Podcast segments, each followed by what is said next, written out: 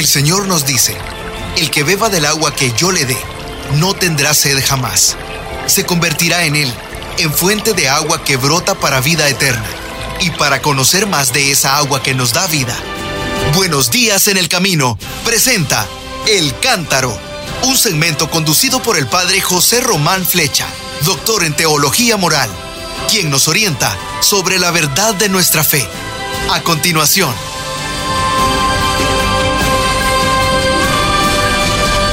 Mis queridos hermanos, queridas hermanas, buenos días para unos, buenos mediodías para otros, buenas tardes para otros.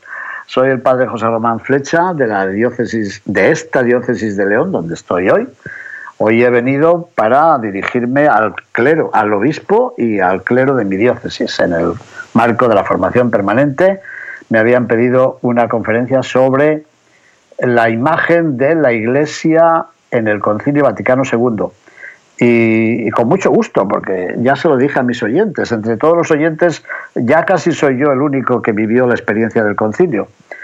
Todos ellos ya han nacido después y bueno, les queda tan lejos el concilio Vaticano II como el concilio de Trento o el concilio de Éfeso, pero algunos fuimos testigos, así que yo creo que he hablado mmm, con mucho cariño al concilio, al Papa que lo convocó, Juan XXIII, y al Papa que lo llevó a cabo, a término, que fue Pablo VI. Bueno, pero no íbamos a hablar ahora de eso, porque ya hablé a los sacerdotes y al obispo esta mañana, sino quería recordar con todos ustedes la conversación del Santo Padre Francisco ayer, domingo, solemnidad de Jesucristo Rey del Universo, antes del rezo del Ángelus, el ángel del Señor anunció a María.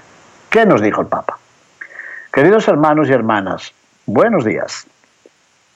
El Evangelio de la liturgia de hoy, último domingo del año litúrgico, del ciclo B, culmina en una afirmación de Jesús que dice a Pilato, sí, como dices, soy rey. Bueno, nuestras traducciones habituales dicen, tú lo has dicho o tú lo dices, soy rey. Pero me ha gustado cómo, cómo lo ha traducido el Papa. Sí, como dices, como tú dices, soy rey. Está bien. Evangelio según San Juan, capítulo 18, versículo 37. Y añade él, él, Jesús, pronunciaba estas palabras delante de Pilato, el procurador romano, mientras que la multitud gritaba para que le condenaran a muerte. Y él dice, soy rey, mientras que la multitud grita para condenarlo a muerte. Gran contraste. Y eso es que ha llegado la hora crucial. Antes parece que Jesús mmm, no quería que la gente lo aclamase como rey. Recordemos, si no, aquella vez, después de la multiplicación de los panes y de los peces, que la gente quería proclamarlo rey y él se retiró a orar a solas, según el Evangelio, el mismo Evangelio de Juan, en el capítulo 6, versículos 14 y 15. Y siguió el Papa diciendo que el hecho es que la realeza de Jesús es muy diferente de la realeza mundana. A Pilato le dice, mi reino no es de este mundo. ¿Y eso qué significa? Significa que Él no viene para dominar, sino para servir. Y la frase que dijo a continuación el Papa es de esas que yo digo que sirven para título de un libro. Jesús no llega con los signos del poder, sino con el poder de los signos. A que les ha gustado a ustedes también. No llega con los signos de poder, sino con el poder de los signos. Gracias, Santo Padre. Me ha gustado mucho esta frase. Porque nosotros, al contrario, con frecuencia tratamos de acumular signos de, de poder, de influencia, de prestigio. Nos encanta ser algo superiores a los de nuestro grupo, a los que han venido de nuestro propio pueblo y emigraron con nosotros, demostrarle que nosotros hemos llegado un poquito más arriba. Nos encantan los signos de poder, en lugar de tener el poder de los signos del servicio. Bueno, ¿y Jesús? Jesús no se ha revestido de insignias valiosas, que también nos encanta, nos encanta revestirnos pero bueno, ¿cuánta gente hay? Laicos que, bueno, no sé, tienen un puestecito en la iglesia y cuando me ven me dicen, oiga, ¿y nosotros no podríamos vestir una camisa de sacerdote como la de usted? Pero si usted no es sacerdote. Ya, pero es que tengo un primo que es diácono y él la tiene, y de paso su esposa, que quisiera ser la diaconisa, pues también la tiene. Nos encanta revestirnos de insignias que al parecer tienen un valor, qué sé yo. Ay, Señor, Señor. Jesús no se ha revestido de insignias valiosas sino que está desnudo en la cruz. Y es precisamente en la inscripción puesta en la cruz como Jesús es definido y donde es definido como rey. ¿Se acuerdan? Tengo aquí un crucifijo encima de mi mesa, de mi escritorio, que dice I-N-I-R-I, que significa Jesus Nazarenus Res Judeorum. Jesús Nazareno, el rey de los judíos. Bueno, pues ahí Pilato que si dudaba, que no creía creer, no quería creer que fuera rey, y al final manda a escribir ese letrero en latín, en griego y en hebreo. Jesús Nazareno, rey de los judíos. Y el Papa añade, es que su realeza está realmente más allá de los parámetros humanos, más allá de nuestros criterios, más allá de nuestra forma de pensar.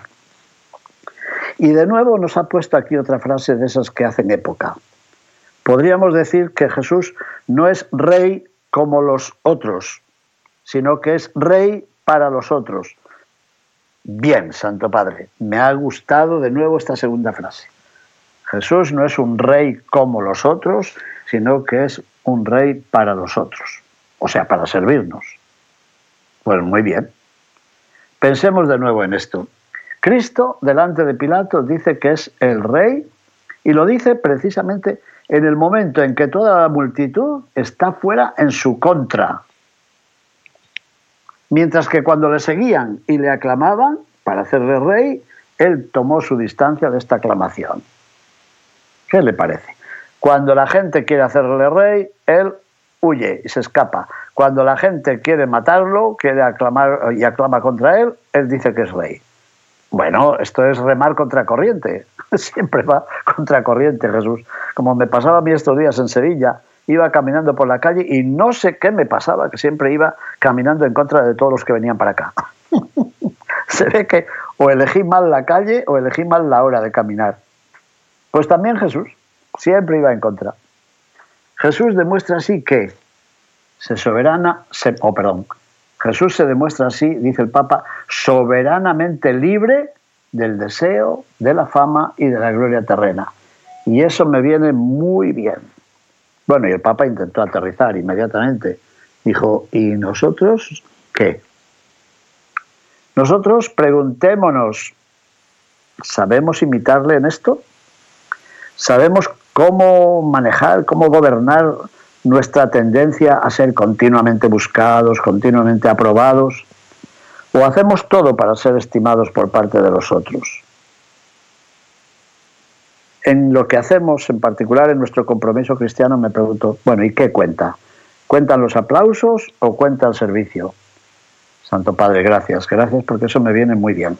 Cuando voy a predicar a Sevilla, ¿qué cuenta para mí? Anunciar tu palabra o esperar a que me digan al final, oiga, pero qué bien lo hizo usted. ¿Qué cuenta? ¿Los aplausos o el servicio? En la clase que he impartido hoy a los sacerdotes de mi propia diócesis, ¿qué cuenta? ¿Ayudarles a recordar el concilio o que al final me digan, eh, colega, hermano, qué bien? ¿Y tú qué? ¿Qué cuenta para ti? ¿Los aplausos o la atención al reino de Dios y el servicio a tus hermanos? Qué pregunta, ¿no? Bueno, pues siguió el Papa diciendo que Jesús no solo evita buscar la grandeza terrenal, que es la que nos encanta a todos nosotros, sino que también hace libre y soberano el corazón de quien le sigue. Jesús mm, mm, no busca grandezas terrenales y eso le hace libre, claro. ¿Por qué? Porque en la medida en que nosotros busquemos el aplauso, nos rodearemos de gente que nos aplauda, claro, y evitaremos a quien nos corrija, a quien nos diga, mira, no lo has hecho bien, o tendrías que mejorar, o tendrías que bajar de tu pedestal, o tendrías que ser un poco más humilde, para que el Evangelio que anuncias fuese creíble y creído. Pero no, como vamos buscando los aplausos y la gloria, pues nos rodeamos de la gente que nos aplauda y nada más. Y como se suele decir, y así nos van las cosas, claro. ¿Cómo nos van las cosas? Que no somos libres. Al final solo decimos aquello que no pueda molestar a los demás. No somos libres. Estamos maniatados, condicionados, esclavizados. Bueno, pues el Papa nos dice que Jesús nos libera del sometimiento del mal, porque su reino es liberador. Su reino no tiene nada de opresivo. Pero esto no lo entiende nuestro mundo. Creen que, que porque somos cristianos somos unos, unos tristes esclavos. Y no es verdad. Somos más libres que nadie. Ay, me acuerdo que en la diócesis de Buffalo colaboré para preparar un programa vocacional y, y, entonces sabía yo bastante más inglés que ahora, yo creo. Y les dije, pongan este lema, Free in the world like nobody else. Libres en el mundo como nadie más. Eso es la vocación. Ofrezcan esa idea. ¿Te llama el Señor? Pues ya sabes. Vas a ser libre en el mundo como nadie más. Ese puede ser un lema vocacional. Porque creen que no, que ser sacerdote, que ser eh, religioso, religiosa, y hasta que ser cristiano es una forma de esclavitud. Nada de eso. El reino del Señor es un reino liberador y no tiene nada de opresivo. ¿Por qué? Porque nuestro rey, que es Jesús, trata a cada discípulo como amigo, no como súbdito. Esa es la clave. Jesús es verdad que está por encima de todos los soberanos de la tierra, sí. Y sin embargo, no traza líneas de separación entre él y los demás, como hacen todos los grandes. Los grandes personajes van rodeados de guardaespaldas, de defensas, no, permitan, no permiten que nadie se acerque, Miren cuánto le cuesta al Santo Padre saludar a la gente que está, porque sus guardaespaldas pues no quieren que le vuelvan a empujar como empujaron al Benedicto XVI, ¿no se acuerdan? En la mismísima Basílica Vaticana. Bueno, pues Jesús se deja tocar. Jesús no traza una línea de separación. Él es rey y soberano y desea, desea hermanos con los que pueda compartir su alegría. Lo dijo, lo dijo en la última cena, en el cenáculo, según Juan capítulo 15, versículo 11. Bueno, pues si seguimos a Jesús no perdemos nada. Lo dijo dos o tres veces el Papa. Siguiéndolo no se pierde, no se pierde nada, sino que se adquiere dignidad. Díganselo, díganselo a ese hijo de ustedes que dice que ya no quiere ser cristiano porque él quiere ser libre o algo así. Que no, si sigues a Jesús no pierdes nada. Si no le sigues, sí, sí que vas a perder bastante. Porque Cristo no quiere en torno a sí esclavos, no quiere servilismo, no, quiere gente libre. Y una vez más el Papa se dirigió a todos nosotros y dijo, y preguntémonos ahora, ¿de dónde nace la libertad de Jesús? A ver, ¿de dónde? Pues escuchémosle, porque él mismo se lo dijo a Pilato. Sí, como tú dices, yo soy rey. Atención. Y yo para esto he nacido y para esto he venido al mundo, para dar testimonio de la verdad. Ahí está la clave. Juan 18, 37. Porque la libertad de Jesús viene de la verdad, no de la mentira, del fingimiento, de la máscara o de la mascarilla. Es su verdad la que nos hace libres. Y eso también se encontraba en el Evangelio de Juan, allá en el capítulo 8, versículo 32. La verdad nos hace libres. Pero la verdad de Jesús no es una idea, no es algo abstracto.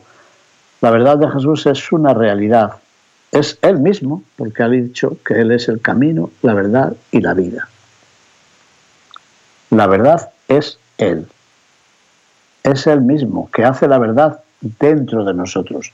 Nos libera de las máscaras, de las ficciones, de las falsedades que tenemos dentro, de ese doble lenguaje que vamos utilizando por la vida. Bueno, pues estando con Jesús nos volvemos verdaderos. Esta es otra de las frases del Papa que me gustaron ayer. Estando con Jesús nos volvemos verdaderos. Porque la vida del cristiano no es una actuación, como quien actúa en el teatro o en el cine para grabar una película, La vida del cristiano no es una actuación donde se puede llevar la máscara que más conviene. Bueno, llevamos la máscara para evitarnos el contagio de, la COVID, del virus. Pero en la vida real hemos de vivir en verdad. Por eso cuando Jesús reina en el corazón, lo libera. ¿Lo libera de qué? A ver cómo dijo el Papa. Me parece que dijo tres cosas. Lo libera de la hipocresía, número uno.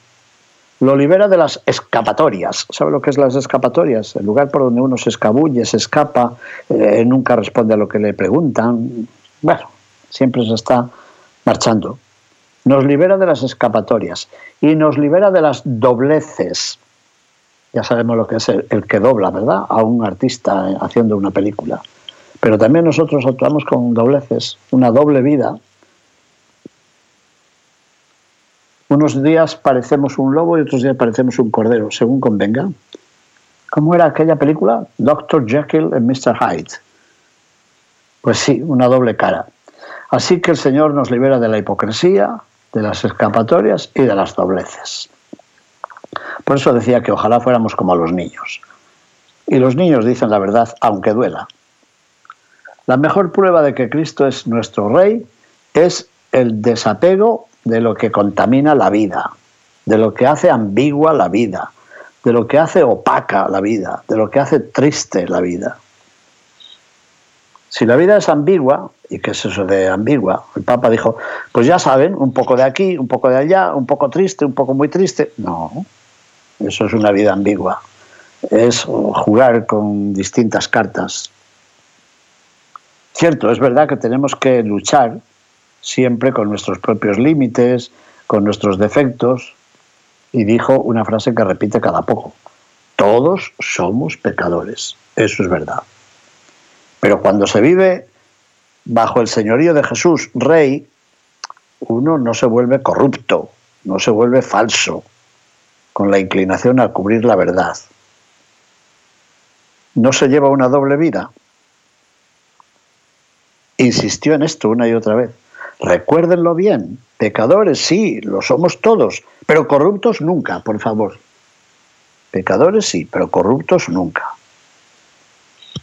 Y después se dirigió a la Santísima Virgen pidiendo que ella nos ayude a buscar cada día la verdad de Jesús. Por cierto, ayer era la fiesta de la purificación de María. En ese día, el día 21 de noviembre del año 1964, Pablo VI declaró a María Madre de la Iglesia. Así que eso podíamos recordar ayer, pero como era la solemnidad de Jesucristo, Rey del Universo, había que recordar el señorío de Jesús. Rey del universo. Que Él nos libre de las esclavitudes terrenas, que nos enseñe a gobernar, a dominar nuestros vicios, que nos enseñe a vivir en la verdad. Y después del Ángelus, dijo el Papa algo también importante. Dijo, hoy, por primera vez en esta solemnidad de Cristo Rey, en todas las iglesias particulares, en todas las diócesis, se celebra la Jornada Mundial de la Juventud. Otra de las jornadas mundiales que el Papa ha creado. Ha creado la Jornada Mundial de la Palabra de Dios, la Jornada Mundial de los Pobres, la Jornada Mundial de la Juventud, que se celebraba ayer. ¿En la diócesis de usted no se celebró? Bueno, pues en la del Papa sí.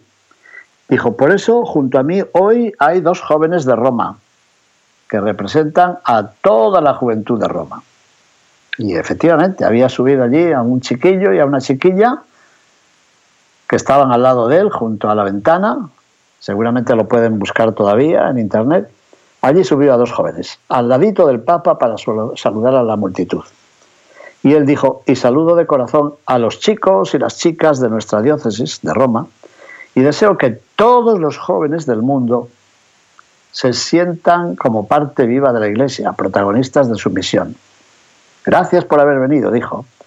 No se olviden que reinar es servir.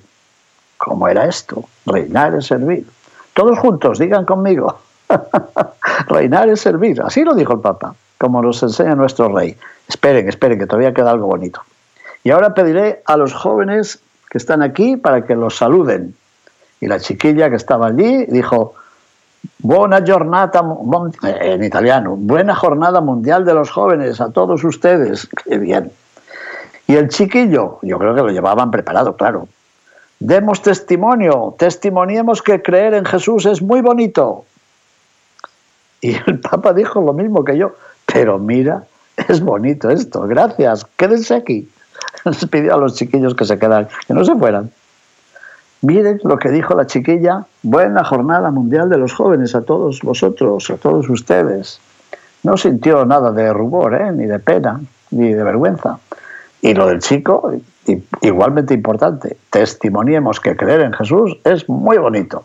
Y el Papa repitió la palabra, es bonito esto, gracias. Bueno, pues ya se saben. Además, hoy, dijo, se celebra también la Jornada Mundial de la Pesca. Esa no la ha creado la, la Iglesia. Y saludó a todos los pescadores y rezó por todos los que viven condiciones difíciles, de trabajo forzado. Animó a los, capellanes de los barcos, a los voluntarios del movimiento Stella Maris, la estrella del mar, a proseguir en este servicio pastoral. Y además recordó a todas las víctimas de la carretera, del freeway, de la autovía. Rezamos por ellos y nos comprometemos con la prevención de los accidentes. Más todavía, quería animar las iniciativas emprendidas por las Naciones Unidas para que se llegue a un mayor control sobre el comercio de las armas. Ay, Dios quiera que sea verdad. Recordó también que en Polonia el sábado fue beatificado el sacerdote Juan Francisco Maja, asesinado por odio a la fe en 1942 bajo el régimen de los nazis, en el contexto de la persecución del régimen nazi contra la Iglesia. Me gustó que dijera contra la Iglesia, porque a veces decimos, sí, fue una persecución contra los judíos, sí, también, pero fue una persecución también contra la Iglesia. En la oscuridad del cautiverio, Juan Francisco, el beato Juan Francisco, encontró en Dios la fuerza, encontró la mansedumbre para afrontar aquel terrible calvario. Y pidió al Papa que su martirio sea también una semilla fecunda de esperanza y de paz. Bueno, y después saludó a las gentes que habían llegado de una parte y de otra, también de los Estados Unidos de América, de Polonia, de Portugal, a la comunidad ecuatoriana que vive en Roma, que celebran la Virgen del Quinche.